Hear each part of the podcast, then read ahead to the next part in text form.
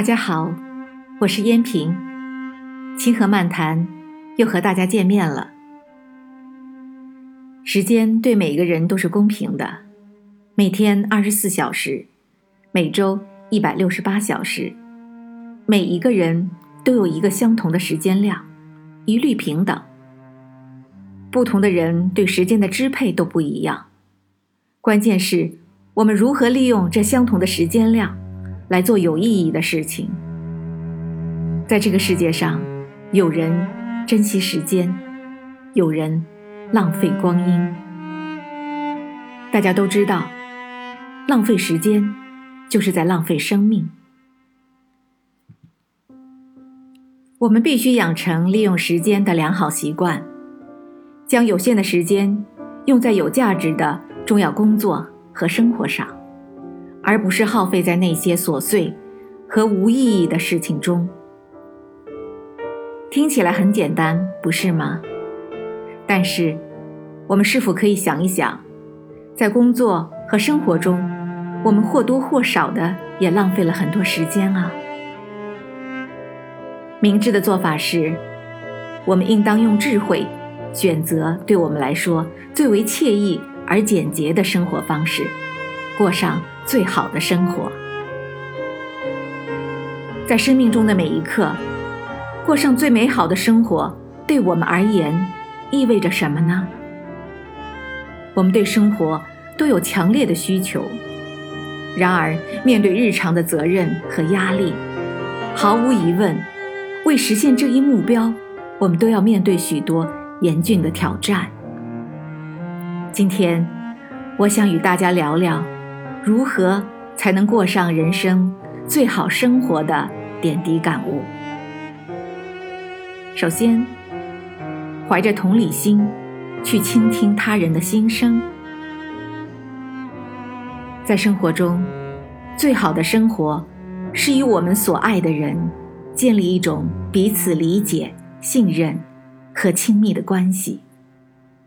而要做到这一点，我们需要成为一位优秀的倾听者，这样可以使对方感受到我们真正在乎他们，知道我们能够了解他们的需求，且能真心的帮助他们，并为他们提出积极的解决方案。第二，体会心流，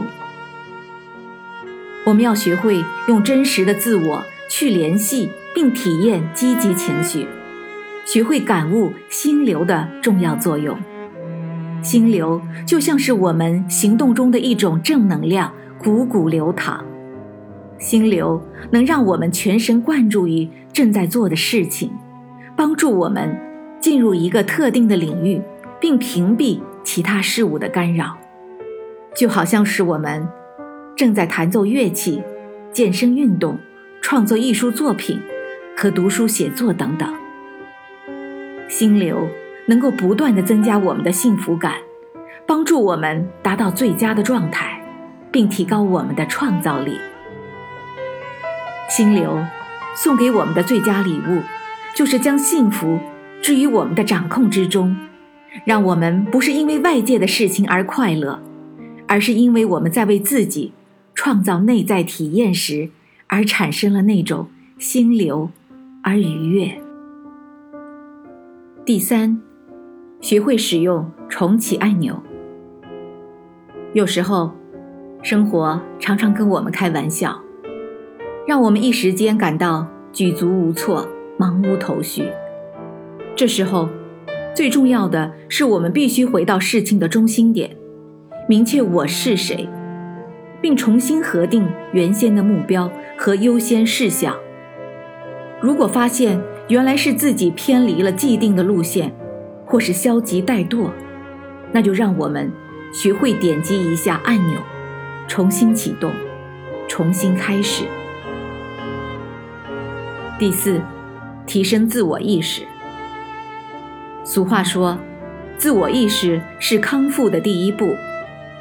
可是，生活总是忙忙碌碌，总让我们无暇倾听自己。内心的声音，这很不好，因为他们会给我们带来许多负面的影响。我们或许可以假装着对这些不好的习惯视而不见，听之任之。那好，真是对不起，那些不好的东西就会给我们的幸福生活罩上一层持久的阴霾。第五，学会自我安慰。人生在世，多一些自我赞扬、自我安慰，比什么都重要。要知道，自我批评和不敬的内疚，对我们的身心健康和高质量的幸福生活是极为不利的。我们还需知道，学会自我安慰、自我同情，并放下重负，可以降低我们可能面临的抑郁、焦虑、羞耻和压力的风险。不要过度挑剔自己，努力尝试让自己放下心来，平静而放松。可以想象自己被他人深刻理解和接受，并欣然享受朋友们的同情和安慰。第六，做自己喜爱的事情。我们需要静下心来，认真想一想，我们到底有什么爱好。与最喜欢做的事情，然后就去做，经常实际体验，从而养成一种常规和积极的习惯。这对我们的身心健康和快乐的生活，真的非常必要而有用。朋友们，拥有美好的生活，需要我们知道生活中哪些是重要且必须做的事情。并且要将这些反映在我们日常的工作和生活中。如果我们有意识，并且着重去做，我们就可以发现，每一天的小小的变化，就可以聚集成巨大的变化。